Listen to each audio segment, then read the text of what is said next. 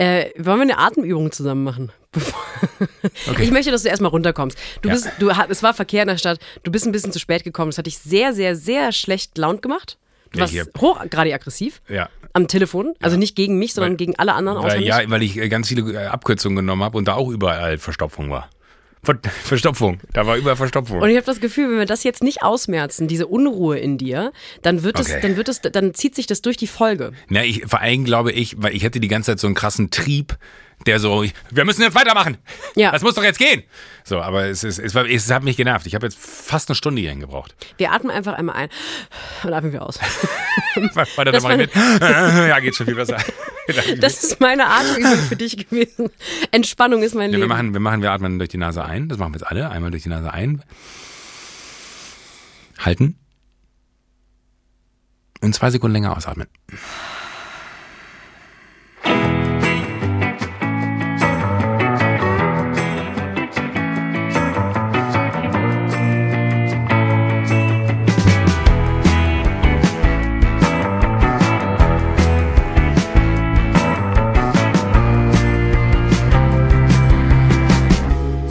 Atmen ist wirklich eine sehr seltsame Sache, weil es so wahnsinnig effektiv ist. Jeder, der mitgemacht hat gerade, niemand kann mir erzählen, dass er keinen, unter, keinen Unterschied gemerkt hat. Ja, das stimmt. Das ist, man merkt sofort einen Unterschied. Merkst du, dass das eine ganz andere Energie jetzt hier im Raum Ganz ist? anders, wie schön dich zu sehen, Sophie. Hallo. Schön, dich zu sehen. Hallo, ich bin hier gerade reingelaufen und war noch am Telefon und du bist vom Glauben abgefallen, dass ich nicht nur 20 Minuten zu spät komme, sondern auch noch 20 Minuten zu spät komme und telefoniere beim Reinkommen. Das Ja, ich dachte, vielleicht könnt ihr doch einen Zoom-Call zwischendurch ja, ja. machen. Du, ich habe einfach gedacht, ich habe ja Zeit, dann nutze ich die Gelegenheit einfach kurz. Ich habe einen Lifehack, mit dem ich in die Folge starten möchte. bevor Okay, wir wir Weil während du auf der, auf der Straße warst und Versuch, Ja. äh, in München City reinzukommen, weil ich bin äh, diese Woche in München, besuche dich, wir haben ja so eine Art Podcast-Fernbeziehung, Genau. habe ich versucht, meine Haare zu frisieren. Und Bist du haarisch schlecht drauf? nicht kosmetisch, nein, nein, nein, nein. Ich habe dann nur festgestellt, ich habe heute so einen Tag, wo ich einfach denke, ah, es gibt so Tage, ja, ich bin eigentlich, habe wieder ein kosmetisches Problem. Und an irgendeinem Punkt, das ist vor allem so, wenn man längere Haare hat und versucht, eine Frisur zu machen, weiß man nicht mehr genau, hasse ich einfach alles an mir selber oder ist die Frisur wirklich scheiße? Also ich habe dich gerade gesehen und dachte mir, coole Haare heute. Oh, danke. Freut mich sehr, weil mein Lifehack war, ich habe dann versucht, im Spiegel rauszufinden, sehen die Haare komisch aus. Wenn ihr mal einen Tag habt, wo ihr nicht genau wisst, sehen die Haare scheiße aus oder bin ich einfach voller Selbstzweifel, zieht eine Sonnenbrille auf Oh. und schaut euch dann die Frisur an. Und es ist eine Sonnenbrille, die euch gefällt, die ihr gerne tragt. Und dann schaut euch nur die Frisur an. Und dann werdet ihr rausfinden, ob die Frisur scheiße aussieht oder ob ihr einfach euch gerade heute nicht mögt mit Gesicht. Und das ist ein Lifehack, den ich tatsächlich sehr effektiv finde. Du lachst über meine Selbstzweifel Nein, nein, nein, nein, nein, als nein, hättest du nein. keine Selbstzweifel. Ich bräuchte einen Podcast-Partner, der ein bisschen mehr Selbstzweifel hat. Äh, Ja, äh, welcome to my world. Also ich glaube, der Podcast könnte auch Selbstzweifel heißen. äh, vielleicht machen wir das einfach noch. Äh, Selbstzweifel, der geilste Podcast aller Zeiten. Selbstzweifelclub.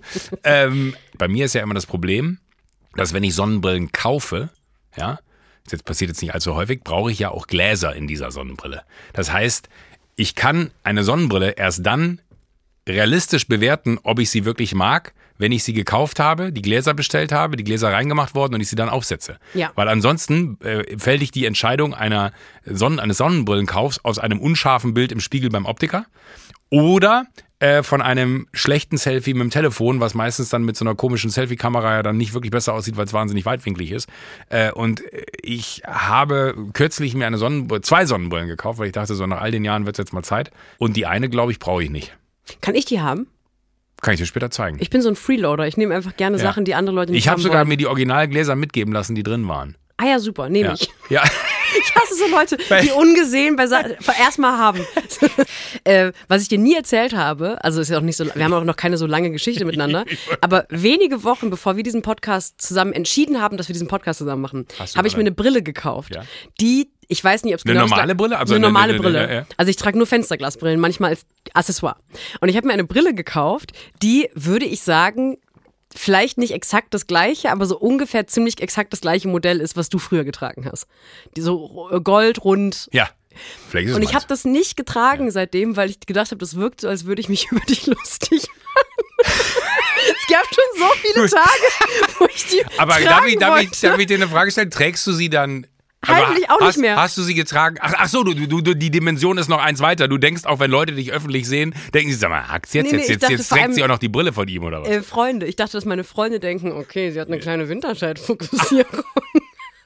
Und irgendwie, fun- der Flow passt nicht mehr. Und das ist Shit. wirklich eine Sch- Und also jetzt brauchst du eine neue gut. Brille. Nee, ich will eigentlich die Brille. Deswegen ist die Frage, wollen wir den Podcast nicht einfach aufhören, damit ich die Brille wieder tragen kann?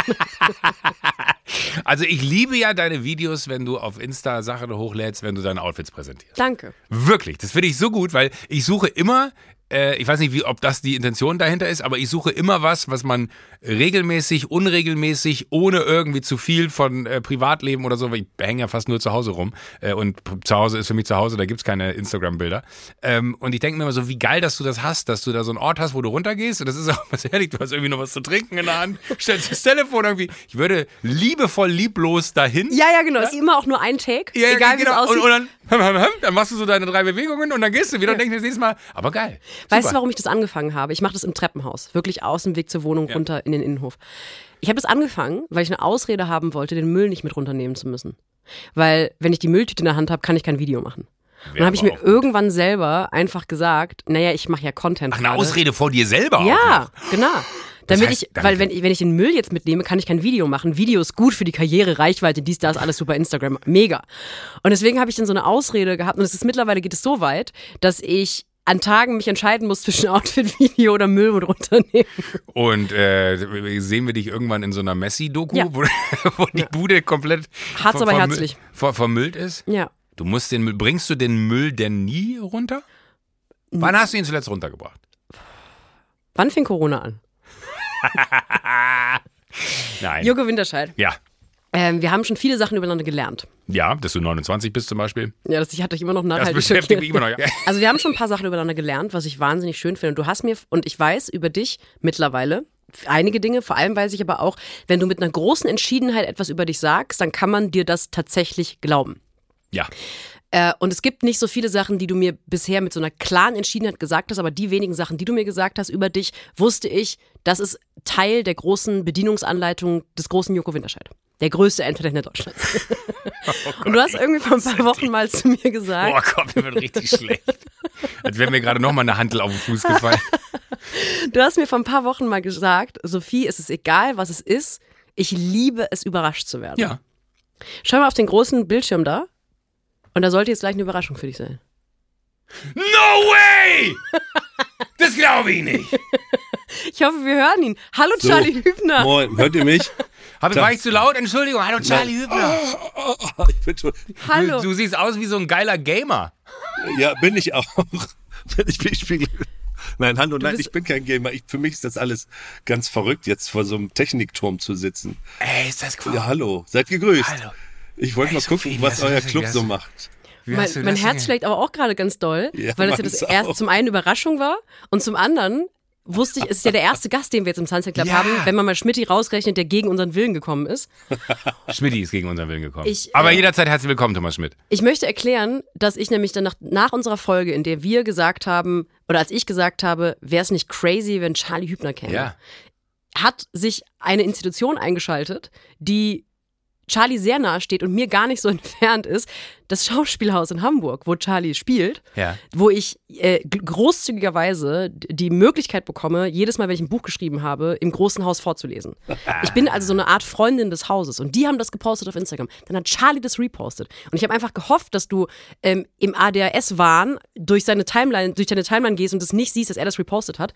Und dann habe ich gedacht, Moment, Charlie, Char ich habe ja eine Connection zu Charlie. Ja klar habe ich eine Connection zu Charlie. Wir hängen nicht nur auf Stehempfängen zusammen rum, wir sind quasi Besties.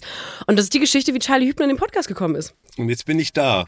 Und ich habe euch auch ein, ein kleines Begrüßungsgeschenk mitgebracht, weil ich gedacht habe, ich, wenn ich jetzt so äh, jetzt Gast sein darf in einem Club, dann habe ich überlegt, was ist eigentlich ein Club? Weil ich habe früher nur Club geraucht in der DDR. Und dann habe ich gelesen, Clubs sind Keulen und ich habe jetzt eine Clubkeule für euch mitgebracht.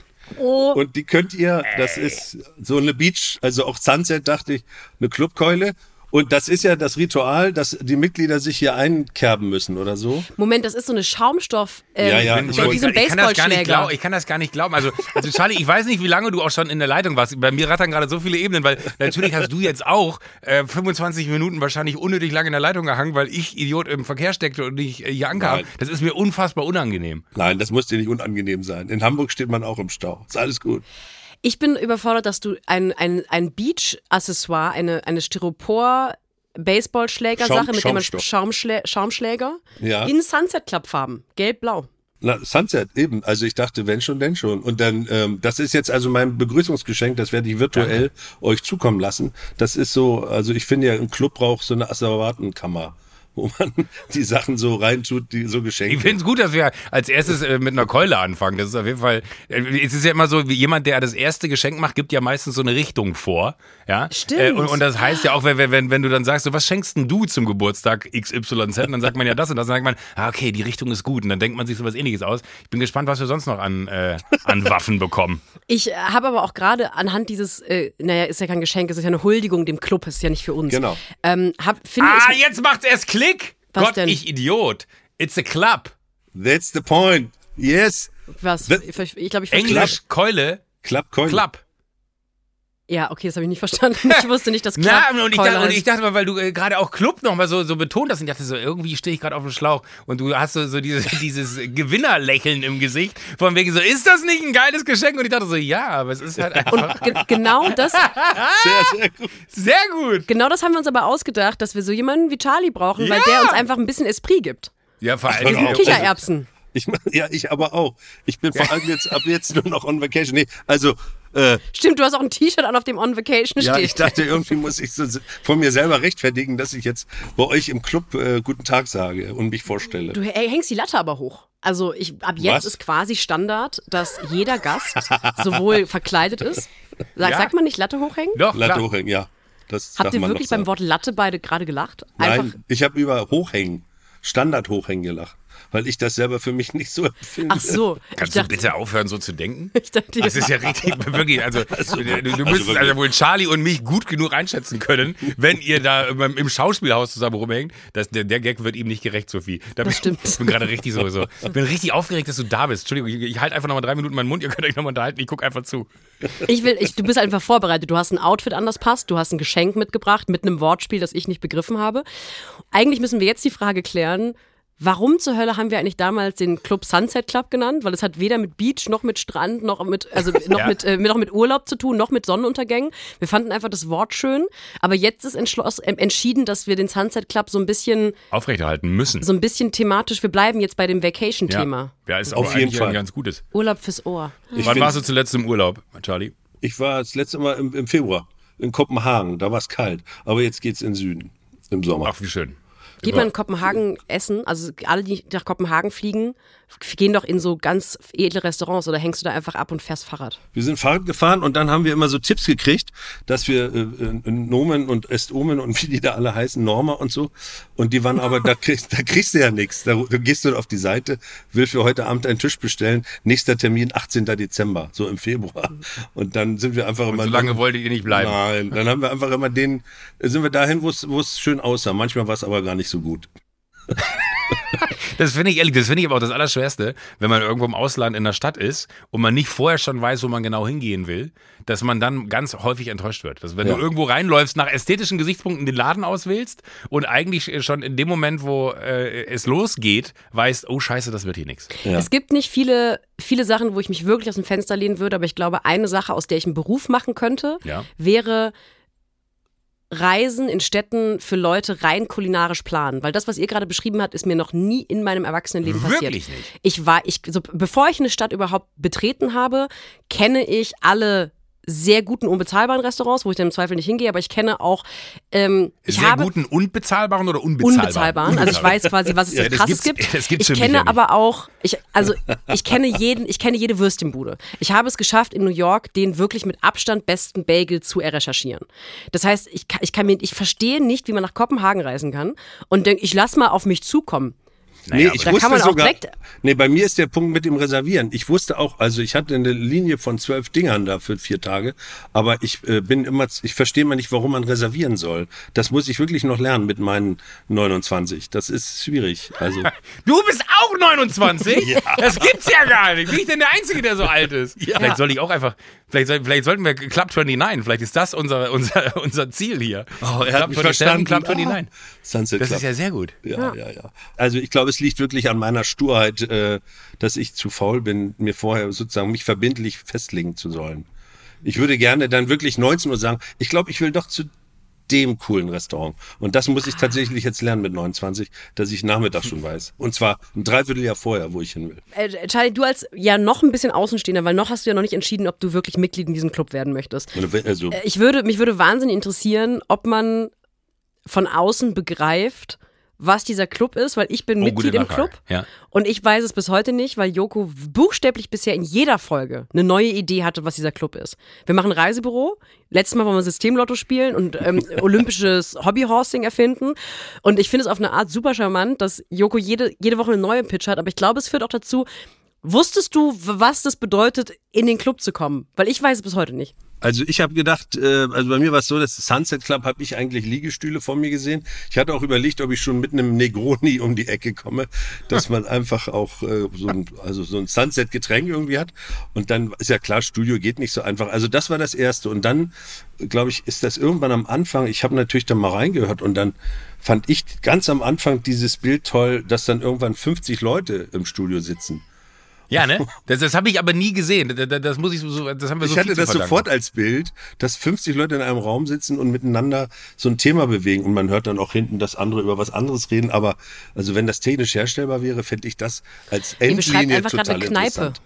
Ja, aber, aber in dem Grundgedanken, den du ja äh, quasi gestartet hast und äh, Charlie ihn jetzt gerade, äh, äh, sag mal, verfeinert, wie verrückt wäre das, wenn man dann so proaktiv in den Tonspuren und den Unterhaltungen springen kann? So, das stellt dir mal Geht vor, das? das finde ich ziemlich interessant, Leute. Habe ich, hab ich schon wieder eine Idee. Nee, das wäre weg. Das überlege ich gerade, ob das geht technisch Geht bestimmt das? leider nicht, dass man wie so eine interaktive Karte, wo man sagt, ich interessiere mich gerade für was äh, Nico nicht gesagt- Santos mit Sophie Passmann in deiner Ecke bespricht. Vielleicht. Aber ich finde es voll, äh, äh, wirklich, also A, finde ich, ich will nicht wissen, wie viel du zu tun hast, wahrscheinlich eine ganze Menge, dass du dir die Zeit nimmst für uns. was machst du eigentlich gerade?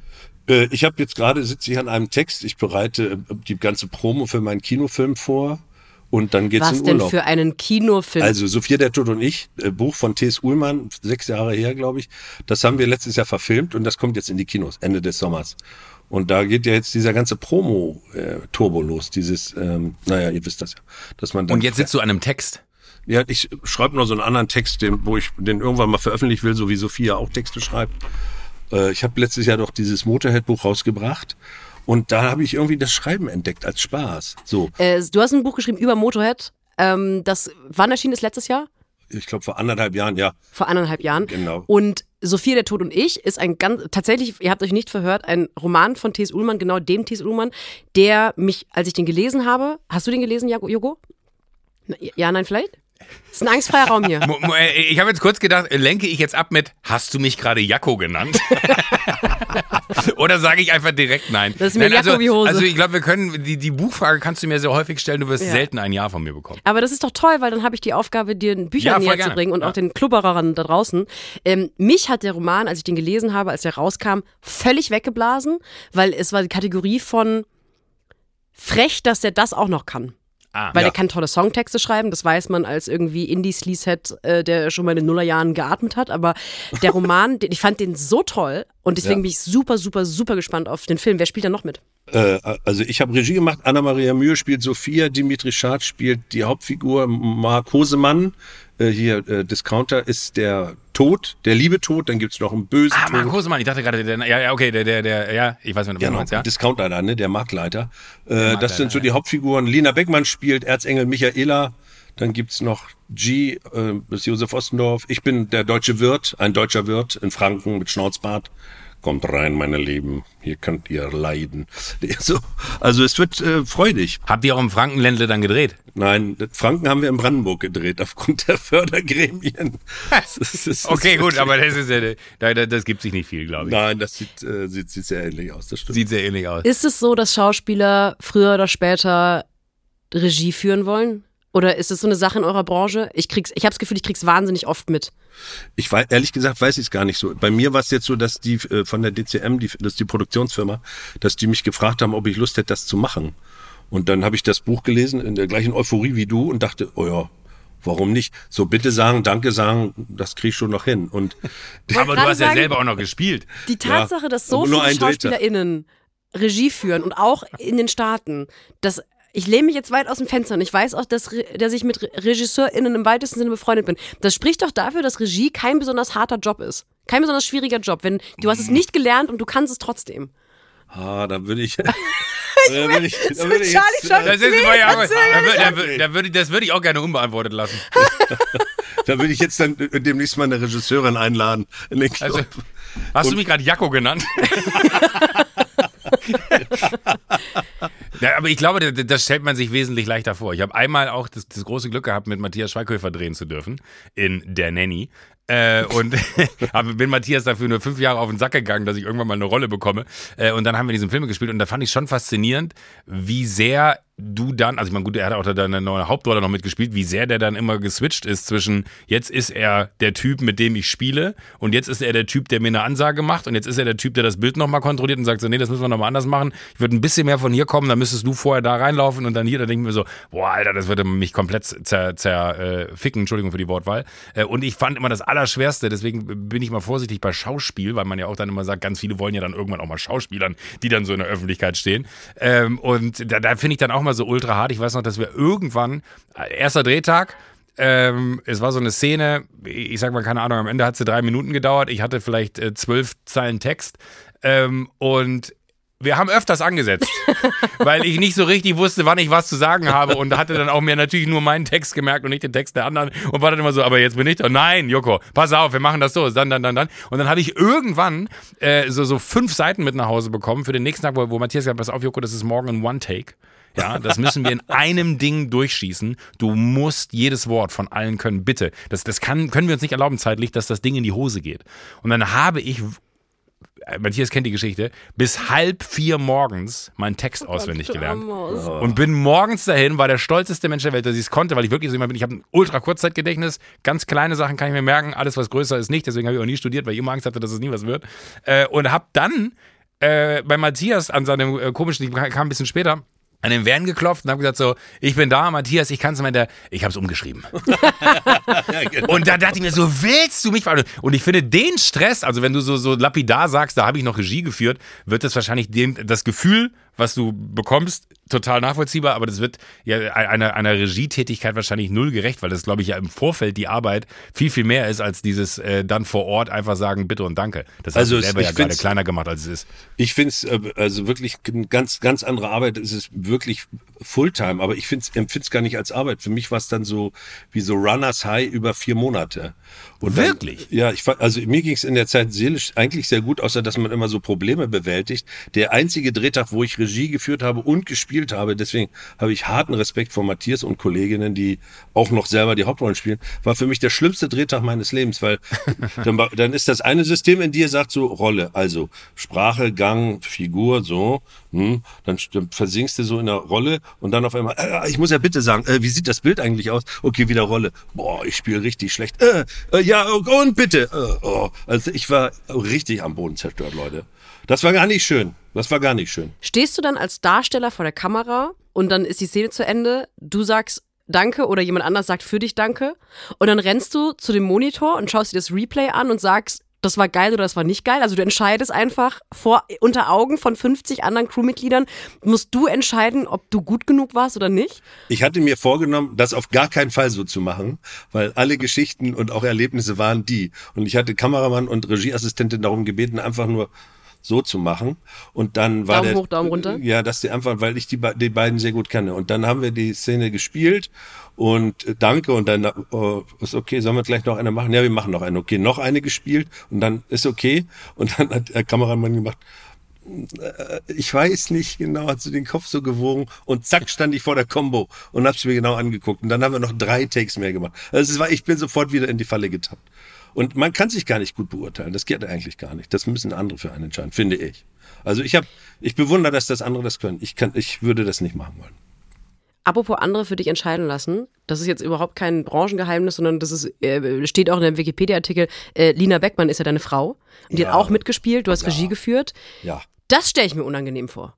Unabhängig von eurer Beziehung, ich kenne Beziehung. Und dass dann eine Person da steht und die andere Person sagt, wir fahren zwar nachher nach Hause zusammen und dann muss einer entscheiden, essen wir Gnocchi oder bestellen wir was, aber ich sag gerade, Lina, das reicht Die nicht. klassische Frage, jeder kennt sie. Das finde ich so wirklich, das, ich, Das das, ist so- ist genau die Frage, die sich jeder stellt. Haben wir noch das Gnocchis? Ja, ihr fahrt nach Hause zusammen und dann sitzt sie so auf dem Beifahrersitz, so stelle ich mir das vor und sagt so, naja, der zweite Take hat schon gereicht. Jetzt lass doch gut sein. So stelle ich mir das vor. Ja, ich habe da auch alles falsch gemacht, was geht. Ich habe Lina, ich habe Lina morgens, Linas erste Szene, die sie spielen durfte und wollte und musste, war morgens um halb vier haben wir dann geschafft, sie anzudrehen. Sie hat aber seit 18 Uhr gewartet. So, und dann so um nachts im Wald bei mir bei minus drei Grad so eine Szene anfangen, im Halbschlaf quasi. Das war, äh, da, das war sehr ungeschickt von der Regie. Da gab's auch ähm, Keile. also, ja, ich sag nur. Keule. Nee, es war alles, also wir haben es dann die Kurve gekriegt und eigentlich können wir das super, bloß da war, also der taktische Fehler war viel zu schlimm. Es war richtig schlimm, was ich hier angetan habe. Morgens um Ich finde es aber total faszinierend, weil, weil bei Matthias traue ich mich das immer nicht zu fragen, weil ich mir dann denke, man ist so gut befreundet, dass er sagt, so, Alter, ich habe keinen Bock mit dir über meinen Beruf zu reden. Voll, ja. Äh, und und äh, ich finde es so geil, wie du gerade beschrieben hast, dass du dann so in die Rolle reingehst. Also, dass du wirklich sagst, okay, jetzt kommt der Gang, jetzt kommt so, du, du hast, äh, wir sehen dich hier über den Monitor, weil du zugeschaltet bist. Und man hat so richtig sofort gesehen, wie du sofort die Körperhaltung angenommen hast und die Arme haben sich anders bewegt. Äh, und natürlich verändert sich so ein Duktus und man spricht anders und alles. Äh, das alleine, ne? also ich würde sagen, wenn man sich der Nanny anguckt, ich will jetzt nicht hier über meine eigenen filmischen Referenzen die ganze Zeit reden, würde ich sagen, Baby, man, man, man, viel, man, man sieht sehr viel Joko Winterscheid mit anderen Haaren und Tattoos. Ja? ähm, äh, das finde ich ultra faszinierend, weil ich habe ja, ich weiß nicht, ob du jemals die Folge gehört hast, äh, wo wir so so äh, flammend begeistert über über dein äh, Schaffen, über dein Oeuvre gesprochen haben. Ja, es wurde äh, mir ich, zugespielt. Ich bin da mit dem Fahrrad rechts rangefahren und habe äh, innegehalten. Das ist ja. Hast dich übergeben. es ist irritiert. Blockiert Also, auf Instagram beide. man ist ja, man ist ja, man weiß ja mal nicht wohin damit. Man freut sich klar, auf der einen Seite und auf der anderen Seite bin ich dann aber auch immer so beschämt darüber, dass das dann auf einmal Wirklich? so groß wird. Ja, ja. Da- da- Das kann ich immer nicht glauben, weil du hast es gerade eben, nämlich worauf ich hinaus wollte, war, weil du hast dann so gesagt, dass die Situation, wenn du dann spielst, äh, eigentlich ja eine ganz andere ist und man ist dann, äh, du hattest so ein viermonatiges Runners High. Ja. Ist dann, dass wenn du spielst, kein Runners High für dich, weil du so sehr mit dir selber immer wieder in, in Charakter und äh, der echte Charlie Hübner wechseln musst? Das ist eher, ich finde das immer so, das ist ja so eine mathematische Vorstellung. Ich finde es fast eher, man lebt sozusagen immer, wenn du spielst, lebt man ja eigentlich zwei Leben, weil du bist zum einen der Mensch, der gerade spielt und dann auch das spielt sozusagen.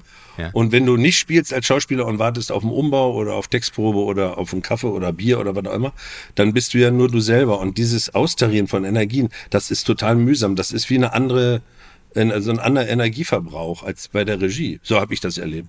Bei der Regie war es einfach, der, der erste Tag danach saß ich mittags bei, bei Familie im Garten und bin original um 15 Uhr, ich habe gar nicht mitgekriegt selber, bin einfach eingeschlafen und vom Liegestuhl gefallen.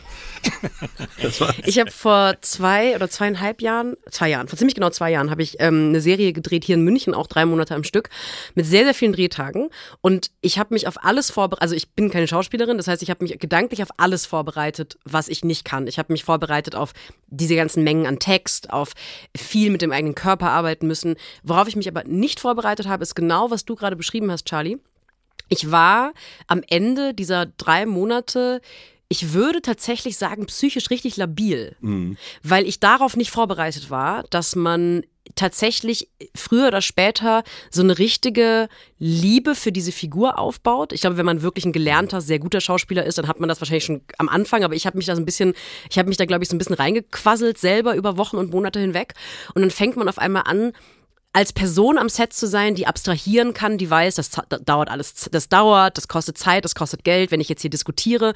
Und gleichzeitig führt man so eine wie Geheimbeziehung zu einer Person, die gar nicht existiert, die man aber auch selber ist. Und ich bin nach diesen drei Monaten nach Hause verrückt, gefahren und habe so ein paar Wochen in meiner Wohnung gesessen und wusste gar nicht so richtig, woher kommt jetzt dieses Tief. Ich wusste, ich bin nicht depressiv, ich wusste, ich bin auch eigentlich wirklich psychisch mittlerweile ein relativ stabiler Mensch. Ich habe gemerkt, das hat mich wirklich, jetzt benutze ich das Wort, es tut mir leid, es hat mich wirklich zerfickt.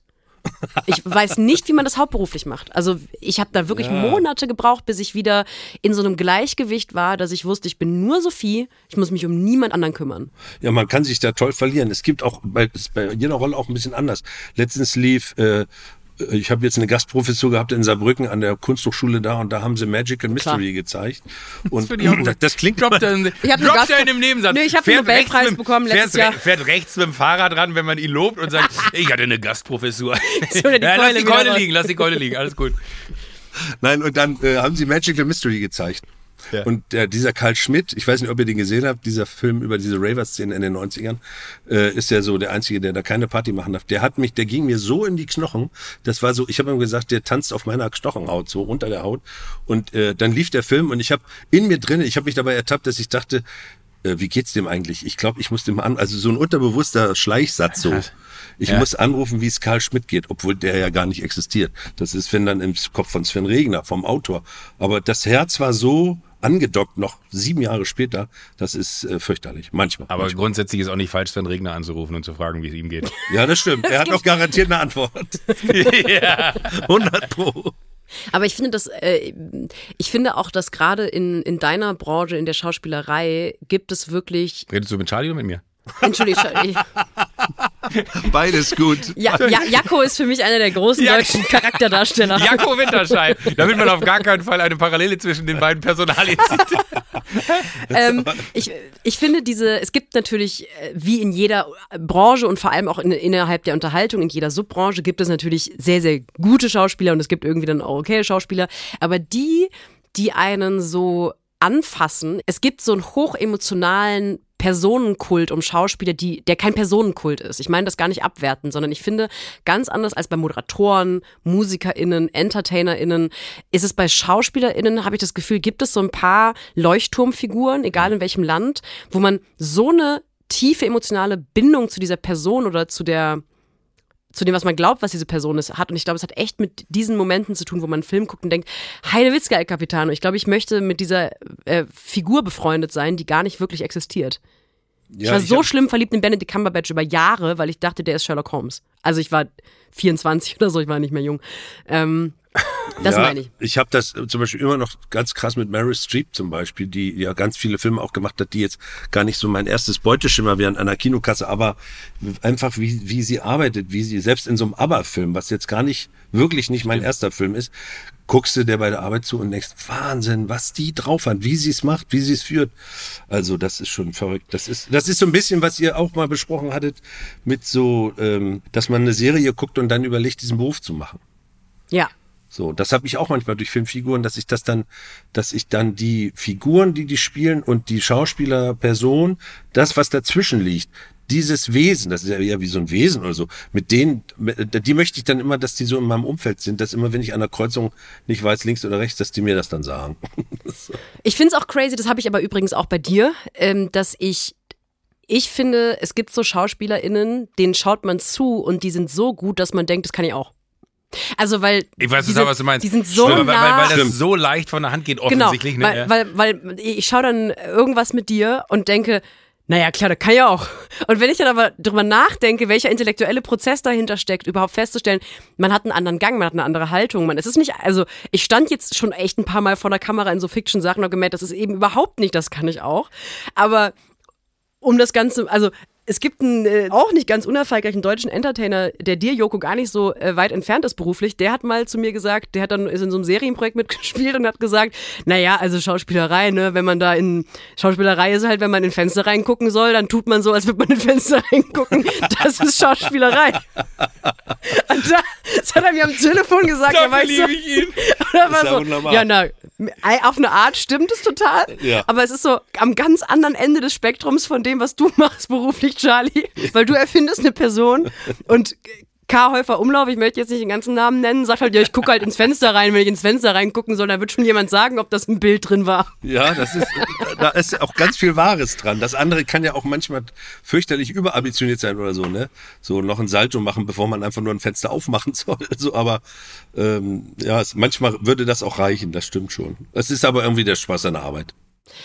Als ähm, ich hinter Jokos Rücken deine, äh, deine, Ein deine Einladung eingefädelt habe, stand ich natürlich vor der Grundsatzentscheidung, bereite ich mich jetzt vor, wie ich mich auf ein Interview vorbereiten würde, weil ich natürlich wusste, Joko weiß es nicht, deswegen kann Joko hier quasi nur außer, außer hohlen Hand Fragen sich überlegen. Und ich habe dann ehrlich gesagt gedacht, nee, wenn du Mitglied im Club werden möchtest, dann musst du einfach mitspielen, wie wir das auch machen. Das heißt, du bringst im besten Falle zwei bis zwölf Mega-Geschichten mit, die wahnsinnig auf Pointe knallen.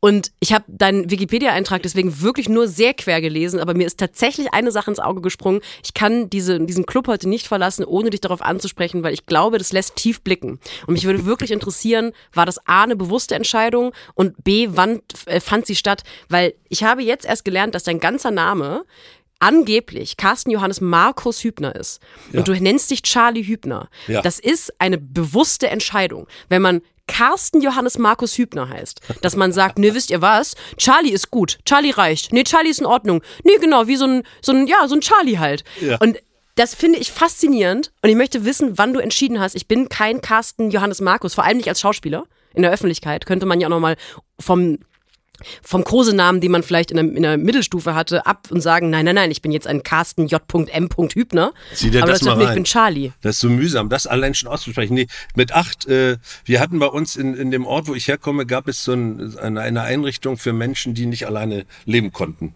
Ähm, die waren so beeinträchtigt. Und da gab es einen Mann, der sah aus wie Charlie Chaplin, nur ohne dieses Bärtchen, aber hatte auch so einen schwarzen Anzug und einen Hut. Und äh, der hieß bei uns Kindern und ich glaube auch bei den Erwachsenen Charlie Hut ab, weil wenn du zu dem gesagt hast, Charlie Hut ab, hat er den Hut abgenommen und dann sowas gesagt wie äh, an Weihnachten kommen die Osterhasen und zu Ostern kommen die Pfingstochsen. Und dann hat er das, und, wenn du das zehnmal gesagt hast, hat er das zehnmal gemacht so. Und dann stand er, dann stand er so vom Hort, so ich war zweite Klasse mit den anderen und wir sind dann immer so scharenweise zu ihm hin. Charlie Hut ab, Charlie Hut ab und dann hat er den Hut ab. Und dann hat der kleine Carsten Johannes Markus hat dann gesagt, Charlie Jacke aus, Charlie Jacke aus, Charlie Hemd aus, Charlie Hemd aus, Charlie Hose aus, Charlie Hose, so. Und dann, also, und der, der gute Mann hat das dann auch alles nach und nach getan, bis dann die Ordnerin kam. Und alle Kinder wollten mich am nächsten Tag ärgern. So geht die Geschichte. Ich kann mich nur teilweise dran erinnern, aber sie wurde mir kolportiert. Und äh, das Ende vom Lied ist, dass die sagen wollten, du heißt ab jetzt Charlie, Charlie. Die dachten natürlich, sie ärgern mich damit. Und ich hatte mit acht aber schon ein Problem mit Carsten und dachte, das ist genial. Charlie ist viel besser als Carsten. Und dann habe ich das eingefädelt. Und so, so ist geblieben. Bis heute. Bis ich 29 wurde. 29, ich wollte es gerade sagen. Ich, hab habe so ein bisschen gestochert, weil ich dachte, es könnte vielleicht eine gute Geschichte dabei rumkommen. Ich bin, es ist eine fantastische Geschichte dabei rumgekommen. Die Geschichte eine ganz andere. Charlie war gar nicht freiwillig ausgesucht eigentlich. Also du hast Nein. keine Ableitung aus, dein, aus dem C genommen, wie, wie ich aus Joachim Joko gemacht habe, sondern du hast einfach eine, eine gute Geschichte. Meinen Nachnamen schreibt man gar nicht mit SS übrigens.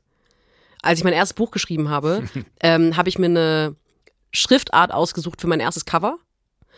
Und da gab es kein Schaf-S in der Schriftart. Das heißt, in deinem dann hat- Ausweis steht ein scharfes S. Ja, überall. Und dann hat die Grafikerin als Mockup einfach ein Passmann mit zwei S gemacht. Und ich war eigentlich auf Twitter und auf Instagram, ich war an, eigentlich fast überall mit Scharf-S. Ähm, und dann haben wir aber gesagt, wir müssen, ich will die Schrift unbedingt haben, wir müssen SS daraus machen. Und dann habe ich einfach ab dem Moment eine bewusste Entscheidung getroffen, Passmann mit SS überall zu haben. Aber ich finde es super. Ich finde das Schriftbild so schön, weil du ein Ja. NN und ein SS hast. Das finde ich gut. Ja, Ja. ich glaube, ich, ich glaube ehrlich gesagt, ich war kein großer Fan von Und das- SS. Und das, so als ja, das, das ist auch total nachvollziehbar. Das ist, äh, sollte niemand sein. Aber das, das, das A, was auch da kommt, das ist so, ich, dein Nachnamen, also Würdest du nehmen? Wolltest du sagen? Pass mal an. Pass mal Charlie, muss uns kurz allein. Wieso? Was, passiert in dem Prozess, den du gerade im Kopf hast, dass, dass Charlie da nicht dabei sein kann? Weil ich würde dir einfach einen Ring anstecken und du würdest mir einen, den Glaubt anstecken und dann heiße ich Joko Passmann. Oh, das wäre schön. Das ist auch schön. Joko Passmann. Lass uns über die Woche reden. Also ich will, ich könnte, eigentlich könnte ich dich drei, 30 Stunden zu deinem Job interviewen, aber wir müssen natürlich auch ein bisschen der, den. Klubberern Pflicht gegenüber. Es ist so heiß. wir müssen auch noch über die Woche reden. Ich möchte wissen, was in eurer Woche passiert ist, weil meine Ja. Woche war deprimierend. Warum? Ich habe Lebenskrise, möchte am Ende drüber reden. Ach so. Wenn überhaupt. Aber, wir, aber je, je früher wir darüber anfangen, desto mehr Zeit haben wir dir vielleicht zu helfen. Ja.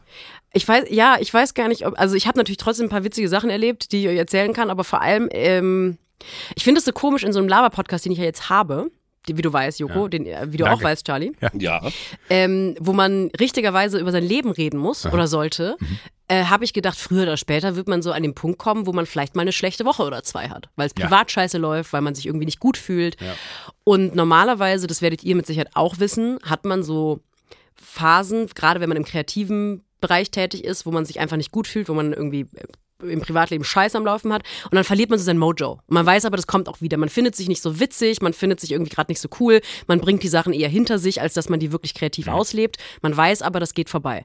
In so einem Laber-Podcast stehe ich jetzt aber das erste Mal vor der Frage, was macht man denn jetzt damit? Weil lustige Alltagsbeobachtung, wenn ich halt viel Grey's Anatomy gucke, weil mir gerade nicht so gut geht, ist nicht so. ähm, das, und ich habe mich dann aber einfach entschieden, das quasi frontal anzugehen und das anzusprechen. Also, mein Leben ist gerade scheiße. Ich dachte, es passiert erst in so nach 40 Folgen. Bin aber auch sehr bezeichnend, dass Aber nach gut. fünf passiert. Folge. 5. Ich habe trotzdem gute Laune und bin gerne hier. Das ist schön. Aber ähm, ich bin, äh, ich glaube, ich möchte offen mit euch besprechen, sollte man sowas überhaupt in einem Lava-Podcast Ja, ansprechen? Sollte man einfach so Kanone. tun, als sei alles geil? Nein. Sollte man das Nein. übertünchen mit irgendwelchen Anekdoten? Nö. Ich will ja auch kein Downer sein. Also ich finde, das ist ja, man ist ja nicht automatisch ein Downer, wenn man äh, das äh, sozusagen so ein Fass aufmacht. Das ist ja viel authentischer, als wenn wir jetzt versuchen, die ganze Zeit künstlich die Keule oben zu halten. Sondern es ist ja, du musst ja nicht gleich in den Keller mit uns gehen, sondern es ist ja eher die Frage, warum findest du das gerade alles scheiße? Und da haben wir garantiert eine Haltung zu, die nicht Downing ist. Das weiß ich jetzt schon, ohne dass wir wissen, worum es geht. Also für mich wäre jetzt die Anschlussfrage, was Grace An- An- Anatomy, also das Krankenhaus, was das hilft in so einem Moment. Das kann ich dir ganz genau beantworten. Es gibt für mich in meinem Leben Situationen, in denen ich mich, glaube ich, emotional nach einem Komfort sehne, von dem ich glaube, dass ich ihn in meiner Jugend hatte. Und deswegen gucke ich Serien und Filme und lese Bücher wieder, die ich in meiner Jugend das erste Mal gelesen habe oder Ja. geguckt habe. Ich glaube, deswegen äh, gucken so viele Leute in der Weihnachtszeit die Harry Potter Filme ab November, weil Weihnachtszeit immer eine emotionale Zeit ist, außer du, ja, Joko, ich Außer weiß. mir, ja, außer mir. Ähm, weil ganz viele die in der Jugend das erste Mal geguckt haben. Und ich gucke Grey's Anatomy, weil ich Grey's Anatomy mit 13 geguckt habe und mit 17 und mit 22 und mit 27. Und das ist dann so eine Serie, in der ich kurz, ich weiß, was passiert, es gibt keine Überraschungen mehr, ich habe bereits eine emotionale Bindung zu diesen Figuren und ich glaube, mehr, be besser kann ich, glaube ich, auch meinen Zustand gar nicht beschreiben, als ich bin in so einer Phase, in der ich Serien gucke, weil ich die als 14-Jährige schon geguckt habe. Und äh, da, da hilft Grey's Anatomy sehr, da hilft auch tausend andere Sachen. Aber die, ähm, ich finde diese Gratwanderung zwischen irgendwie ehrlich sein und gleichzeitig aber auch die Leute nicht langweilen mit irgendwelchen, ja, mir geht's diese Woche nicht so gut, Alter, das ist dein Job, dann erf- erfind halt irgendwas, was unterhaltsam ist. Aber, aber das ist ja, nee, nee aber ich, ich, ich finde es in, insofern gut, als dass man da, äh, finde ich, straight to the edge sein soll, weil ich finde das beruhigend, weil ich werde auch mal Phasen haben, wo es mir bestimmt nicht so gut geht. Und ich hätte äh, 100% alles dafür gegeben, dass es äh, keiner mitkriegt. Ich finde aber, ja. Äh, äh, und das, allein deswegen finde ich das spannend, weil manchmal ist es ja so, dass wenn man für sich selber fragt, eigentlich würde ich es total gerne teilen, aber die Erwartungshaltung da draußen ist ja jetzt eher, dass man unterhält. Und ich finde in so einem Moment, wo du äh, ehrlich sagst, ey, I don't feel it, äh, bis hier habe ich es nicht gespürt. Und das finde ich ja dann fast äh, tragisch, dass man in so eine Situation reinschleudern oder schlingern könnte, äh, wo man äh, an deiner Seite ist und gar nicht richtig einschätzen kann, äh, wie es dir geht. Deswegen finde ich es total gut, wenn wir diesen Lava-Podcast nicht nur dafür zu nutzen, äh, äh, über was ist die Woche passiert labern, sondern wenn in der Woche was passiert ist, was dich nicht gut fühlen lässt, dass auch das ein Thema sein sollte. Ich glaube, aber das Weil ist ja das eine ganz große, normale Woche ist. Das ist ja das große Branchenmissverständnis, finde ich, dass man denkt, Leute, denen es nicht gut geht, die, denen merkt man das an. Also das ist ja eh so eine Sache, Voll, dass aber- man aber immer ist wieder ja denkt, genau diese. Person war depressiv zu Zeitpunkt XY, da hat sie doch Film Z gedreht. Das ist ja immer die große Überraschung oder die, man ist dann vermeintlich immer überrascht. Also ähm, ich glaube, ich glaube, meine Angst dabei ist eher, dass man ich glaube, man hat immer so eine Angst in dieser Branche, wo wir eh ständig, also wir haben gerade eine halbe Stunde über Filme machen und Regie führen und hier, wenn du mit deiner Frau Regie, du führst Regie und sie spielt, wir sind in so einer Bubble drin, dass Leute von außen denken, warum jammert sie jetzt rum? Ich glaube, das ist eher das, dass man, dass ich manchmal nicht genau Aber weiß, nicht, wie das- hartherzig sind Leute. Nee, aber glaubst du, das glaube ich gar nicht. Ich glaube sogar eher, dass das das Bild ist, was du denkst, was da draußen existiert, dass Menschen dann denken, ja, was soll denn jetzt rumlabern? Die, die hat einen Laber-Podcast mit Joko Winterscheid. Wie schlecht kann es dir gehen? aber, aber, aber, Der vielleicht kommt in so drei, vier Wochen raus, dass du einfach für meine psychische Gesundheit mega schlecht bist. oh Gott, nein, bitte Nein, das war ein Witz, oh, Oh Gott. Gott. Du schaust ganz traurig oh sofort. Gott, das, das, das, das, Das ist nicht so. Nein. Das wird nicht Nein, so nein, sein. nein. das, das, das, Überhaupt das, das, nicht. würde mir das Herz Du brechen. bist Das, mein kleiner Leuchtturm im Leben. äh, äh, jetzt jetzt habe ich aufgrund deines den Gedanken vergessen, den ich teilen wollte. weil Ich dachte so, oh Gott, wie schrecklich wäre das, wenn ich verantwortlich dafür wäre, dass es dir schlecht ginge. Nein, nein, das, nein, das, das, das würde ich niemals wollen und ich will, dass du sofort sagst, dass du aufhören willst, wenn du aufhören willst. Ich zwing dich hier nicht. Aber dafür ist doch ein Club auch da, dass man im Club dann auch gerade in einer vertrauten Runde sich in den Liegestuhl setzt, im übertragenen Sinne jetzt erstmal, und dann äh, auch mal sagt, boah, lass mal den, den ganzen Erwartungsdruck und überhaupt allen Druck rausnehmen. Depression ist Depression, aber Depressing heißt ja auch erstmal nur Druck weg. Und Druck weg, finde ich jetzt, ist ja noch nicht mal nicht gleich, äh, gibt ja Kompression und Depression. Und äh, ihr habt jetzt hier gerade ja auch was erfunden, Leute.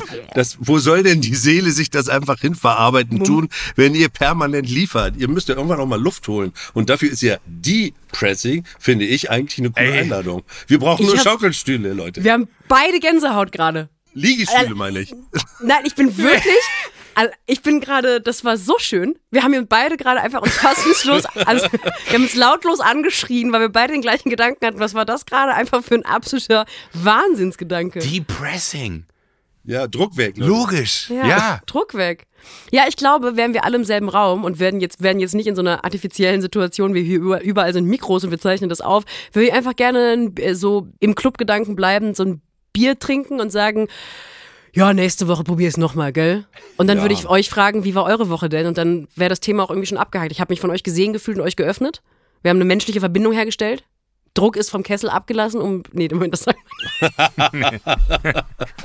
So Ihr wisst, was ich meine. So. Ja, okay. Ihr wisst, was ich meine. Und dann könnt ihr über eure Woche reden, weil das möchte ich unbedingt hören. Also, da ich ja jede Woche über meine Woche reden kann, äh, würde es mich auch natürlich wahnsinnig interessieren, äh, was äh, Charlie Hübner in so einer normalen Woche treibt. Ich habe jetzt eben diese, das heißt ja Gastprofessur, das klingt für mich selber so wie, wie ein Fehler, aber ich war jetzt in Saarbrücken mit äh, elf Studenten am Film, Kurzfilm machen. Also da, ich war da eingeladen, mit denen ähm, zu arbeiten und die, die Frage war so, wie, wie spielt man, wie inszeniert man und das kannst du ja jetzt in der Woche nicht hinkriegen, aber ich war neugierig, wie die, wie die Jugend drauf ist, weil ich ja schon 29 bin. Und dann, äh, und dann war das für mich eine total tolle Woche, weil alles anders war, als ich erwartet hatte. Es war eine stille Woche. Äh, Ich hatte darum gebeten, dass die am Anfang so eine Szene schreiben, wo es um Angst geht, aber maximal zehn Dialogzeilen und wie dann zwölf äh, junge Leute einfach so unterschiedliche Themen aufmachen und wir nach vier Tagen elf Kurzfilme gedreht haben. Das war wirklich, war berauschend, wie schnell Lernen ging. Also sozusagen das Handwerklich. Ich habe dann einfach nur so strukturelle Sachen beschrieben, gar nicht meine alles, was ich gut oder schlecht finde, sondern nur so technische Sachen. Und wie schnell die das für sich durchschaut haben, weil sie es vorher nicht hatten und dann wirklich Filme gedreht haben. Das war extra motiviert und ähm, auch zum Teil sehr, sehr lustig. Also eine, war, eine hat eine Szene geschrieben, wo eine Frau Geburtstag hat und von ihrem Freund, der sie heimlich liebt, weil sie offiziell ja nicht mit ihm zusammen ist, einen Kuchen gebacken kriegt.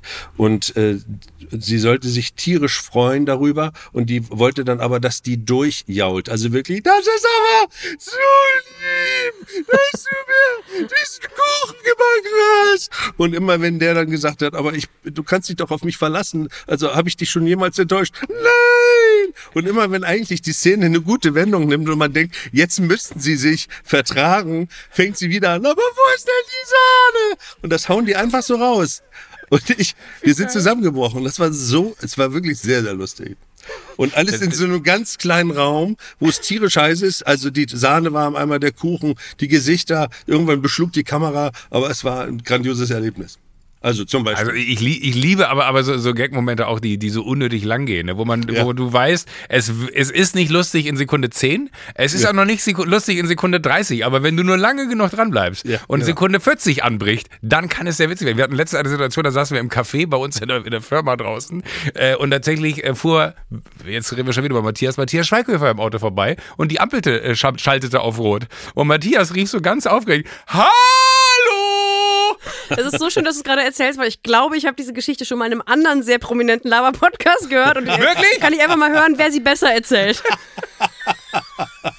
Also ist die ist große gut. Entscheidung. Das, das, jetzt, oute ich, jetzt oute ich mich, dass ich da wohl nicht jede Folge von denen Wollen höre. wir die Geschichte erzählen und dann können die Leute am Ende entscheiden, hat Joko sie im Sunset Club besser erzählt oder Klaas bei Baywatch Berlin oder wollen wir einfach ein Cross-Promo machen und sagen, falls ihr die coole Geschichte von Matthias Schweighöfer hören Lass wollt. Cross-Promo machen.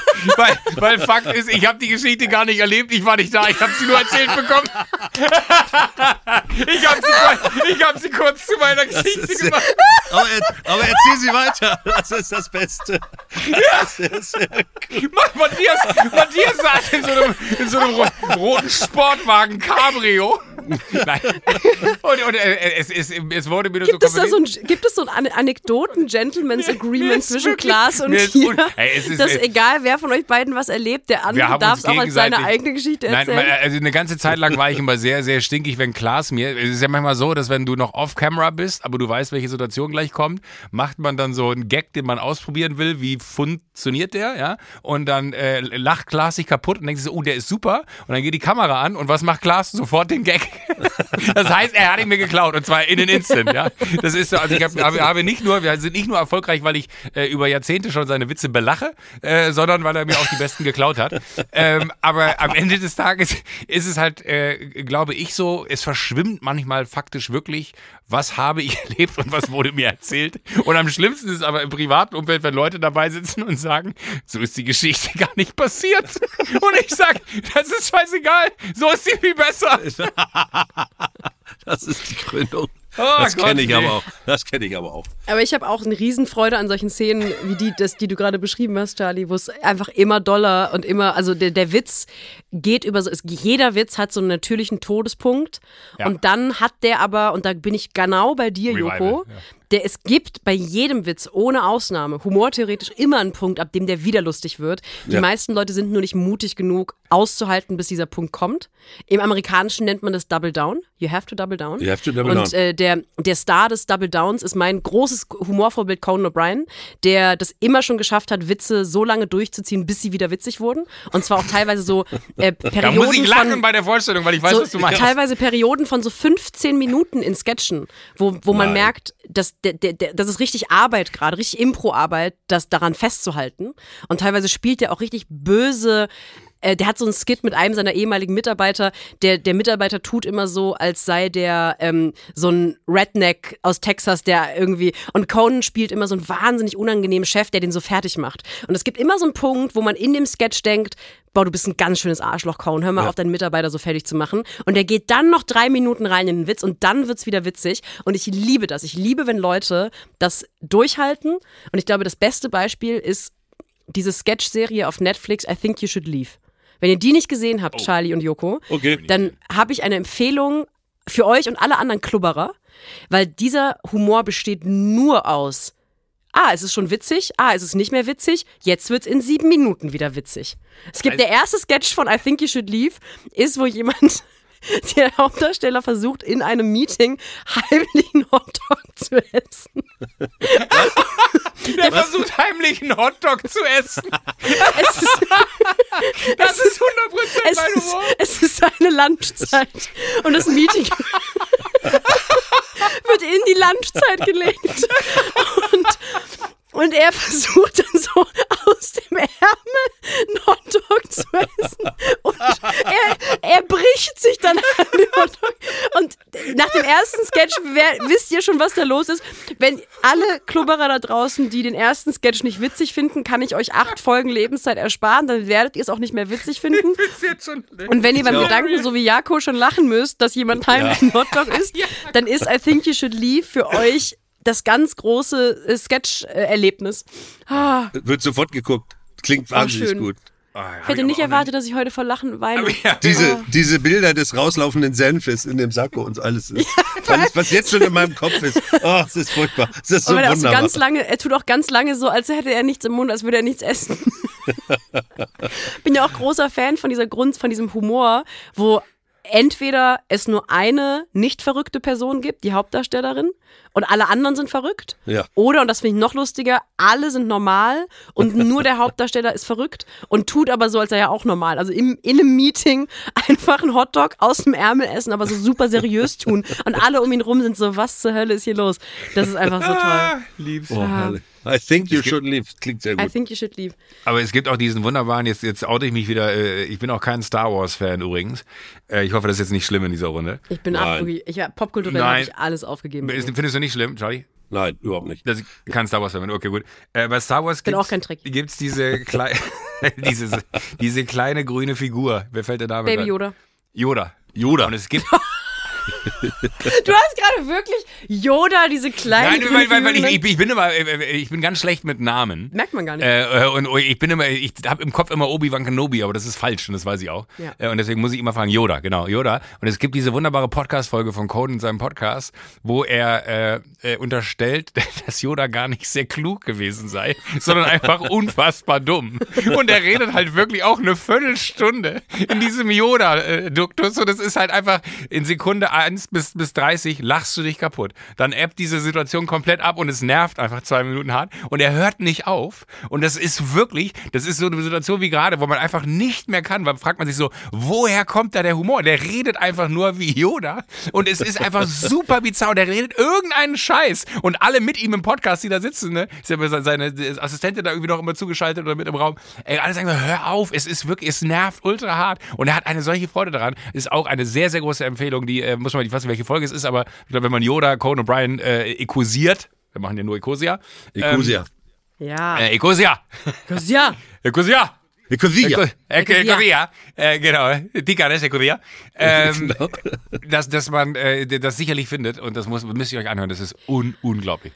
Bin ganz glücklich, dass wir jetzt, das ist irgendwie ein, ein nicht geplanter, unfreiwilliger großer Bogen, weil ähm, die eben angesprochene äh, grundsätzliche Unzufriedenheit gerade äh, bei mir hat vor ein paar Jahren habe ich das Glück gehabt, festzustellen, es gibt so ein paar Sachen, die mich einfach immer glücklich machen. Egal wie tief die Lebenskrise war, jemals eine Sache, die mich immer glücklich macht, ist auf YouTube alte Sketche von Conan O'Brien angucken. Ich habe schon ganze Wochenenden damit verbracht, vor meinem Fernseher zu sitzen und einfach im Replay das zu haben. Und ich glaube, dass, äh, wenn ich jungen Menschen da draußen noch einen Ratschlag geben dürfte, ich glaube, das ist ein Riesenglück, sowas zu finden. Irgendwas Popkulturelles, was man immer angucken kann, was immer verfügbar Gold. ist. Der Mann ist Wahnsinn. Und das wird dann auch wie so eine Art Safe Space für sich selbst. Ich glaube, man muss es einfach als das bezeichnen. Ich gucke wirklich, wenn ich Conan O'Brien Sketche gucke, wisst ihr, es geht mir richtig scheiße. Das was du, ist ja auch das, was du über Grey Anatomy sagst. Ich habe das mit Little Britain und Extras zum Beispiel. Boah. Little immer Britain wenn, ist auch sehr immer gut. wenn bei mir sozusagen, wenn es nicht mehr weitergeht, dann mache ich Little Britain an und es ist einfach grandios. Also äh, extrem lustig, diese Sketch-Serie. Wer sie nicht kennt, bitte Little Britain noch mal gucken. Little, little, little, little Britain. Diese ganzen Slangs und so, es ist fantastisch. Und Extras sowieso. Also schon die erste Szene in Extras, wo er sagt, äh, äh, okay, der mit Regisseur äh, sagt, Extras Serie mit Ricky Gervais, wo er Ricky Gervais. einen, einen äh, Typen spielt, der immer gerne mal eine Sprechrolle haben möchte in der Serie. Ja, wo, er, wo du die Kutsche reinfahren siehst, ganz am Anfang. Und dann sagt er, und der Regisseur, und Cut, und wir machen Mittagspause. Und dann, äh, wir schneiden vorher raus, bevor der kleine Dicke anfängt zu reden. So. Und dann sehen wir, es ist Ricky Gervais und er, äh, oh yes, I, I, ich habe da irgendwie ein paar Zeilen gefunden, die ich dann noch untergebracht habe. Und dann geht er doch an den vorbei und hört, wie der das sagt. Wir gehen vorher raus, bevor der anfängt zu reden. Und das ist schon, dann ist schon bei mir Segen. Dann ist schon das Wochenende wieder besser.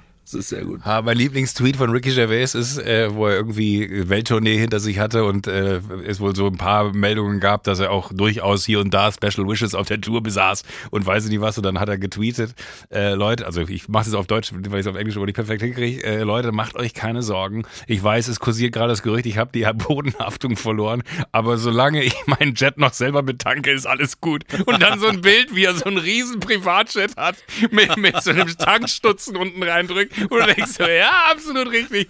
Genau den Nagel auf den Kopf getroffen. Der ist auch ein, ein Gott. Ja, der Ja. ist wirklich auch einer der Großen, das stimmt. Ah. Und das, der ist auch Heimat für mich. Ich finde, das ist ja wie Heimat. Was du auch mit äh, Grey Anatomy, wieso kann ich das eigentlich nicht gerade wegsprechen? Grace. Grace. Grace, deswegen, Grey's Anatomy. Guck mal, jetzt läuft. Genau, ja, guck, der, und zack, zack, flutscht es. Das ist da wie Heimat oder Watte oder so, dass man, es ist wie so ein ganz weiches Bett, in das man sich reinlegt eigentlich, ne? Und ich, ja, Ich stell total. gerade fest, das dass ich das gar nicht mich- habe. Das macht mich total fertig. Ich glaube wirklich, dass es eine ganz wertvolle Sache sein kann im Erwachsenen-Werkzeugkasten. Dass man. Das macht mich noch fertiger, dass ich das nicht habe. Na, ich meine, ich, ich, ich, glaub, ich meine damit so ein. Werkzeugkasten, Nein, ich weiß total, was du meinst. Sich, dass man das braucht, so ein Ja. paar Sachen, um sich selber gut zu behandeln. Und ich glaube, das ist eine wertvolle Suche, die sich wirklich lohnt, weil mir haben, mir hat das Wissen um Grey's Anatomy und Conan O'Brien und diese paar popkulturellen Watte-Produkte, um Charlie zu zitieren, die haben mir wahnsinnig geholfen. Ich glaube, das ist wirklich, vielleicht können die Leute ja einfach mal an rasen.studio-bums.de äh, ein, einsenden. Vielleicht, wir, wir, brauchen, wir brauchen eine Watte-Serie für Joko. Nee, das hab, ich habe wirklich so viel äh, geschaut. Also Alf vielleicht. Guck mal. Ja. Zack. Ja, aber, aber, aber, aber, Alte aber Alf, nee, aber Alf, alte Alf-Folgen, ich habe irgendwann, ich weiß gar nicht, welches Service es war, irgendein Service hatte auf einmal alle Alf-Folgen drauf. Und dann habe ich mich wirklich nochmal in Alf verliebt. Aber das war jetzt nicht so, dass das so, so ein Go-To-Place ist. Das ist ja meistens sowieso, wenn, wenn du das so schön als Heimat bezeichnest, ist es ja wirklich so dieses Gefühl von, wenn ich das schaue oder wenn ich das konsumiere, dann ähm, sind ganz viele andere Dinge egal, weil ich kann mich so darauf einlassen, dass das da gerade passiert. Versuch's doch mal mit ähm, äh, alten Folgen von und Klaas gegen ProSieben. das ist so geil. Wenn es mir schlecht geht, schaue ich mir einfach alte Sendungen von mir schaue an. ich mir mal meinen alten, meinen alten Stoff an. Ich habe noch was Unangenehmes erlebt diese Woche. Und ich hoffe, dass ihr wisst, auf welches Gefühl ich anspiele. In Berlin hat diese Woche irgendwann, nee, vergangene Woche, haben DemonstrantInnen der letzten Generation vom Ritz-Carlton Hotel sich festgeklebt oder haben da sich hingesetzt. Um zu demonstrieren natürlich gegen äh, Luxus und äh, gegen alle negativen Auswirkungen, die jede Art von Luxus hat für den Klimawandel. Und die MitarbeiterInnen des Ritz-Carlton haben darauf so reagiert, dass der einer der Chefkellner da oder einer der Gastgeber ist rausgegangen und hat den äh, Orangensaft serviert. Und das war natürlich ein tolles Bild. Es gab, gibt ein Bild von diesem wahnsinnig elegant gekleideten, wirklich sehr freundlich aussehenden ähm, Menschen, der im Namen des Ritz-Carlton diesen DemonstrantInnen äh, Orangensaft bringt. Und ich habe dieses Bild gesehen und habe gedacht, ah, shit, ich finde gerade die falsche Seite cool. Also, weil natürlich ist es so ein wahnsinnig cooler Move auf DemonstrantInnen, die das, den Arbeitstag von Mitarbeiterinnen in so einem Luxushotel unglaublich schwer machen, darauf so zu reagieren, dass sie mit Gastfreundlichkeit den Getränke rausbringen, weil es war ja auch warm. Und dann schaue ich das und denke, die letzte Generation, auch wenn die Methoden irgendwie echt streitbar sind und auch die Art und Weise, wie sie das irgendwie umsetzen, sind natürlich auf der richtigen Seite politisch. Und in dem Fall ist die Institution, das Ritz-Carlton als Luxushotel, in dem Sinne, wenn wir über Klimawandel reden, der Feind. Und ich habe das aber gelesen, dachte, ah, sind die cool. Ah, sind die cool. Und da habe ich dann, ich habe dann immer, äh, manchmal passiert das, dass ich denke, ich finde gerade leider die Seite, die ich politisch eigentlich nicht so gut finde, wahnsinnig lässig und cool. Und dann schäme ich mich dafür. Musst du, glaube ich, nicht. Nein, finde ich auch nicht. Weil für mich war jetzt beim Zuhören die Frage, das Bild, ich habe es nicht gesehen, waren, äh, waren beide Hände angeklebt von den äh, Aktivisten oder nur eine? Ich glaube, die waren nicht Weil wenn angeklebt. Ich glaube, die beide- haben sich hingesetzt nur. Also, okay, weil sonst hätte ich Wenn gedacht, beide es ist angeklebt so, sind, dann wäre es wieder witzig, denkst du. Ach, sorry. Könnt ihr gar nicht trinken. Keine Arme, kein Orangensaft. Die O-Saft stellen dir dahin. ja, genau. dann hätte ich gedacht, gar nicht so cool. Aber ansonsten ist das ja, wie das eine ist ja, äh, das ist eigentlich das, was ich in den De Debatten manchmal vermisse gerade. Das ist zwischen all den Blöcken, die zum Teil ja auch sein müssen, damit man erkennt, was das eine ist und was das andere, dass es ja dazwischen immer me- agierende Menschen einfach nur gibt, wie uns drei auch, wo dann einer sagt, okay, ich, äh, äh, ich bin vielleicht sogar bei euch, ich bin hier in Lohn und Brot, ich bin bei euch, ich gebe euch erstmal einen O-Saft, weil jetzt auf Augenhöhe können wir ja trotzdem miteinander reden, auch wenn ich vielleicht auch nicht bei euch bin, aber das Zwischenmenschliche ist ja dann immer noch wie so eine dritte Ebene eigentlich, oder? Rede ich jetzt Quatsch? Und nee, w- finde ich insofern nicht, als dass ich glaube ich sogar es eigentlich einen guten. Ich würde so ein bisschen in Frage stellen wollen, ob das die, die, die Kommunikation der Hotelkette ist oder einfach wirklich nur Menschen sind, Ja. die in dem Moment dann da aufeinander Ja. zugehen, was ja eigentlich das Beste ist, was uns passieren könnte, äh, wenn wir das gesellschaftlich betrachten wollen, dass jetzt da mit dem Finger drauf zu sagen, so, ey, verpisst euch, ja, jetzt haben sie gerade, glaube ich, die Dior Boutique auf Sylt äh, orange gestrichen, äh, nicht, nicht so sehr zur Freude von Dior auf Sylt, ähm, wo man auch sagen kann, ja, okay, I got it. Ähm, ich glaube, die Message, und das ist das, was, was ja das Schwierige bei der, die Message hat, glaube ich, jeder verstanden. Also jeder hat verstanden, was deren Haltung ist und jeder hat verstanden, worauf sie abziehen und jeder oder jede auch, die äh, das nicht verstanden hat, die wirst du nicht mehr überzeugen mit noch mehr von dem, was sie leisten. Und ich finde es eigentlich ganz geil, dass in so einer, nennen wir es jetzt einfach mal Institution wie das Ritz-Carlton in Berlin, da wahrscheinlich jetzt gar keiner PR-technisch groß drüber nachgedacht hat und gesagt so, ey, weißt du was, das könnte für uns der Ja. Mega-Clou sein, sondern da einfach auf einer ganz menschlichen Ebene jemand sagt so, ey, die sitzen da, Ja. mein Gott, dann lass ihn halt kurz was zu trinken rausbringen. Und ich glaube, das ist aber auch so ein Move, wo du eher, weil der Diskurs findet ja in dem Moment statt, wo du überrascht wirst und nicht, wo du mit einer erwartbaren Haltung kommst und man anfängt, sich gegenseitig anzuschreien. Und ich Genau. finde es irgendwie sogar ganz souverän und ganz äh, charmant, dass da vielleicht zwei, drei Leute aus dem Team sich gesagt haben, wäre das nicht cool, wenn wir den jetzt einfach was zu trinken rausbringen? Einfach, äh, weil, weil, also vielleicht steckt da auch mehr dahinter und ich liege komplett falsch, aber ich mag die Menschlichkeit daran. Ja, auch. ich äh, merke auch gerade, ich möchte meinen mein Punkt eingangs ein bisschen konkreter machen. Natürlich ist nicht die Person, die den Orangensaft rausgebracht hat, die falsche Seite, sondern es geht ja, wenn man, sie machen so ein Schwarz-Weiß-Bild auf 100% und. Luxus ist in dem Fall das Feindbild. Da kann man, glaube ich, auch, egal wie gerne man schöne Hotels mag, in dem Fall der Argumentation folgen. Natürlich ist alles, wofür dann diese Institution steht, in dem Moment das, was schlecht ist fürs Klima und die sind die, die es ändern wollen. Und ich glaube, was ich daran so toll fand, war, dass einzelne Personen, man hat immer die Möglichkeit auf so eine, ich sag mal, auf so eine Aggression, wie wir kleben uns auf der Straße fest zur Rush Hour oder wir setzen uns vor ein Hotel, ähm, mit Aggression zu reagieren, weil es ist natürlich auf eine Art ein unangenehmes Gefühl, wenn man von einer Gruppe Menschen zu einer Institution gemacht wird. Gerade wenn man Mitarbeiterin in einem Hotel ist, wo man sagt, naja, also die MitarbeiterInnen in einem Hotel sind tatsächlich nicht ansatzweise Teil des Problems. Und auch genauso die Pendler, die irgendwie nicht auf die Autobahn auf dem Zubringer kommen, weil die vielleicht irgendwie Schicht arbeiten müssen oder gerade von der Schicht nach Hause kommen, die sind nicht das Problem, das wir bekämpfen müssen. Und dass Leute auf diese Aggression, auf diese, auf eine Art das kann sich wie Vorverurteilung anfühlen. Und ich glaube, ich finde so Momente wahnsinnig cool, wo eine Person über diese institutionelle Vorverurteilung hinweggeht, über dieses Gefühl von, du machst aus mir gerade der, den Teil eines Großen und siehst gar nicht mich als Mensch, als Angestellten, als jemanden, der wirklich nicht sich keine Suite hier leisten könnte, obwohl er hier arbeitet. Ähm, und dann darüber hinwegzugehen und zu sagen, im ersten Moment sind das halt erstmal durstige Teenager. Das fand ich irgendwie total schön ja, voll. daran. 100 Prozent. Das ist sehr, sehr gut. Also das ist für mich das bessere Bild als das, was ich gesehen habe. Äh, Ich glaube, das war auf äh, äh, Süddeutsche Zeitung Rechtsbeitrag, zu welcher Art von Gewalt die Polizistinnen und Polizisten in Bayern sozusagen befugt sind mittlerweile im Umgang mit Präventivtätern der letzten Generation. Da waren so Bilder im Netz, wo die dann jemanden in der Shorts mit nackten Beinen über den Boden geschliffen haben. Da war noch gar nicht nachgewiesen, dass er was tut. Also so Mi- Minority Report, äh, rund, kennt ihr den Film mit Tom Cruise, wo die sozusagen versuchen, äh, Taten, die eventuell passieren, schon zu verhindern. So äh, einfach Leute da über den Boden schleifen, wo du sagst, Leute, erstmal an der Tür klingeln, guten Tag sagen und äh, sagen, wir haben das Gefühl, da könnte was passieren, aber dass die befugt sind, äh, einfach Leute sozusagen so lang zu schleifen wie so ein äh, totes Schwein, das ist, das finde ich grauenhaft. Und das ist das andere Bild dazu, was mir dann einfällt, wenn du das erzählst. Es passiert. Also deswegen würde ich auch sagen, wir begrüßen die zwischenmenschliche Geste. Vielleicht ist sie auch nur seine gewesen. und Alle anderen haben danach gesagt, Alter, äh, kannst du gleich die Papiere abholen. Oh, das hoffe ich. Nee, ich glaube nicht. Ich glaube auch Das hab ich nicht. nicht. Ich Charlie, Nee. Charlie, das war so eine schöne Geschichte. Die anderen haben Der- abgeklatscht. Die anderen haben Abmahnung. abgeklatscht. Die anderen haben abgeklatscht und haben gesagt, Endlich ey, er ist hat er sich weg. getraut. Hey, nee, die finden das Äh. gut, dass er das gemacht hat. Ähm, ich, wo wir jetzt gerade, ich finde es total äh, schön, dass wir gerade noch am Ende hier so eine, so eine ernste Sache touchieren. Ich möchte noch einmal eine kleine ernste Sache aufmachen, die ich aber heiter verpacke. Für jeden Menschen, der jetzt diesen Podcast hört und denkt, irgendwie hätte ich diese Woche gerne noch mal so ein bisschen Debatte gesehen. Schaut euch bitte die aktuelle Folge Hart, aber fair zum Thema Rammstein und Till Lindemann an. Das ist ein absolutes Fuckfest. Es ist an allen Fronten einfach wirklich teilweise nur lustig. Und das Highlight, und das möchte ich hier vorwegnehmen und deswegen erklären, kleiner Teaser, warum es sich lohnt, diese, diese Folge nochmal in der ARD-Mediathek sich anzuschauen. Ähm, der Musikproduzent Thomas Stein setzt sich dahin und verfolgt die Argumentation, Till Lindemann ist über 60. Der kann gar nicht mehr.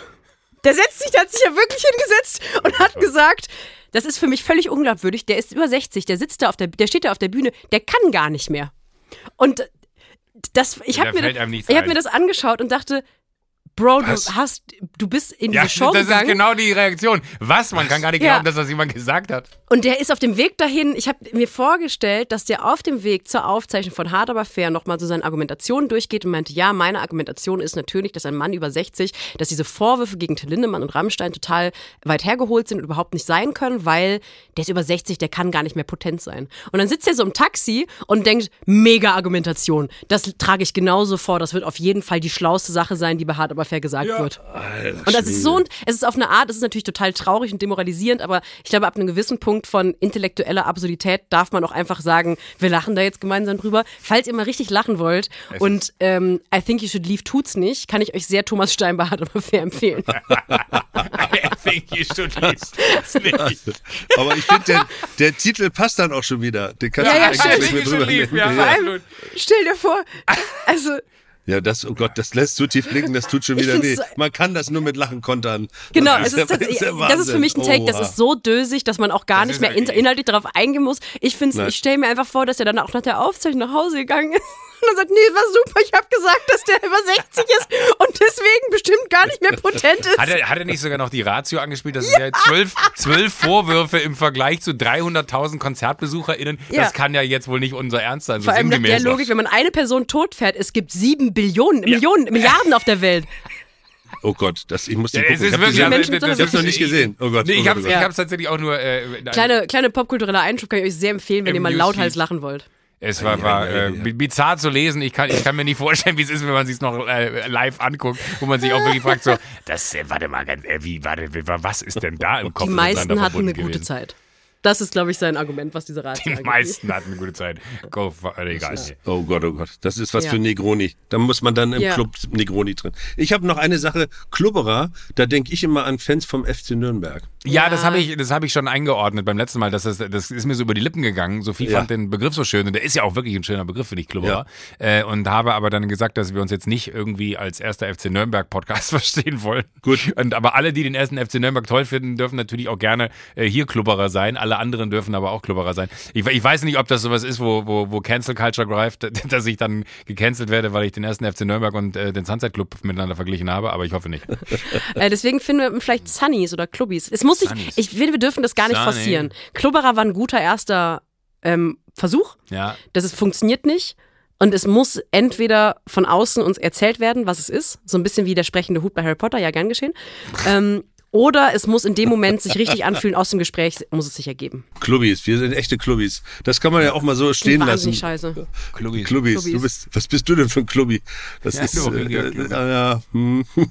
Ja, das, das, das Also- wird nicht leicht. Die nee, Keulen. Nee, Klubberer. Hab ich jetzt verstanden, heißt ja Club. Clubber, die, die, Clubber, die Clubberers, die Clubberers. Die Clubber, ja, das, also, die Keule schicke ich euch übrigens hier, die lasse ich euch zukommen, virtuell. Ja, vielleicht äh, sehen wir uns ja Nur nochmal. das ist ja die Ja. Frage, was, wie Ja, machen. Ja Hättest nein, du denn noch mal, vielleicht. würdest du denn, also hättest du Interesse daran, dass wir noch ein zweites Mal sehen? Das, Ich komme gern vorbei, also ich komme auch gern mal wirklich vorbei. Äh, da, das sieht so schön aus aber das finde ich halt, das respektiere ich auch. Charlie spielt es halt cool. Ich wäre, würde ich in so einem Podcast gefragt werden, möchtest du äh, sofort Mitglied werden, würde ich äh, aus, schlecht, also aus, aus schlechtem Gewissen sofort Ja sagen.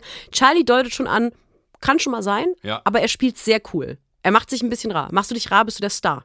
Nein, ich bin, ich mache mich gar nicht rar. Ich bin, ich glaube, das ist sozusagen die, was man immer denkt, dass äh, äh, ich, ich will gar nicht bescheiden wirken. Ich finde das total super, wenn ihr mich anhört. Bloß ich will mich nicht aufdrängen. Daher kommt das bei mir. Ja. Ah. Also, Ah, so. okay. Drängst dich überhaupt nicht auf. Aber irgendwann wollen wir halt 50 Leute in einem Raum sein. Ich finde, das ist ein sehr Okay. schönes Ziel. ja. Könntest du Regie führen da vielleicht? Ja, okay, ja, ja, ich bin dabei.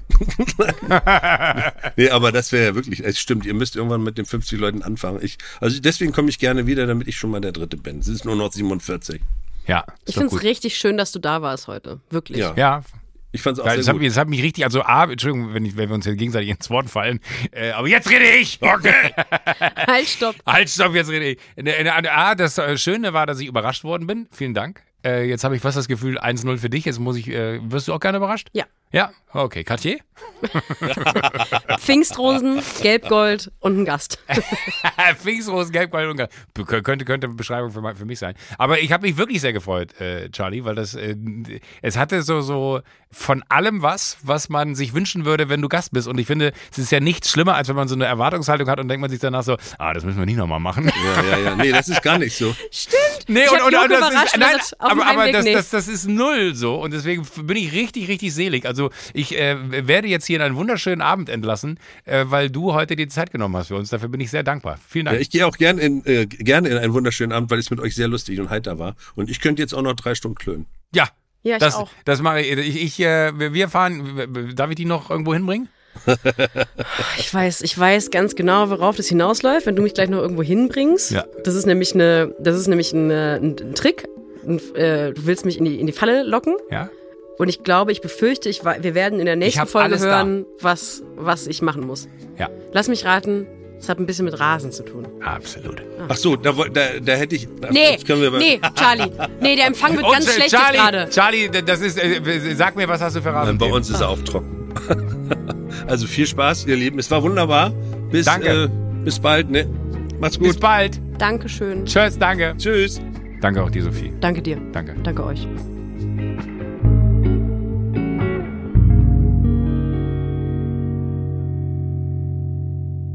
Sunset Club erscheint jeden Donnerstag, überall, wo es Podcasts gibt. Wenn ihr keine Folge verpassen wollt, folgt dem Podcast auf der Plattform eurer Wahl, aktiviert die Glocke, füllt einen Mitgliedsantrag aus. Auf Instagram könnt ihr uns folgen und schreiben, und zwar unter der Sunset Club. Wir hören uns. Und zwar schon wieder nächste Woche.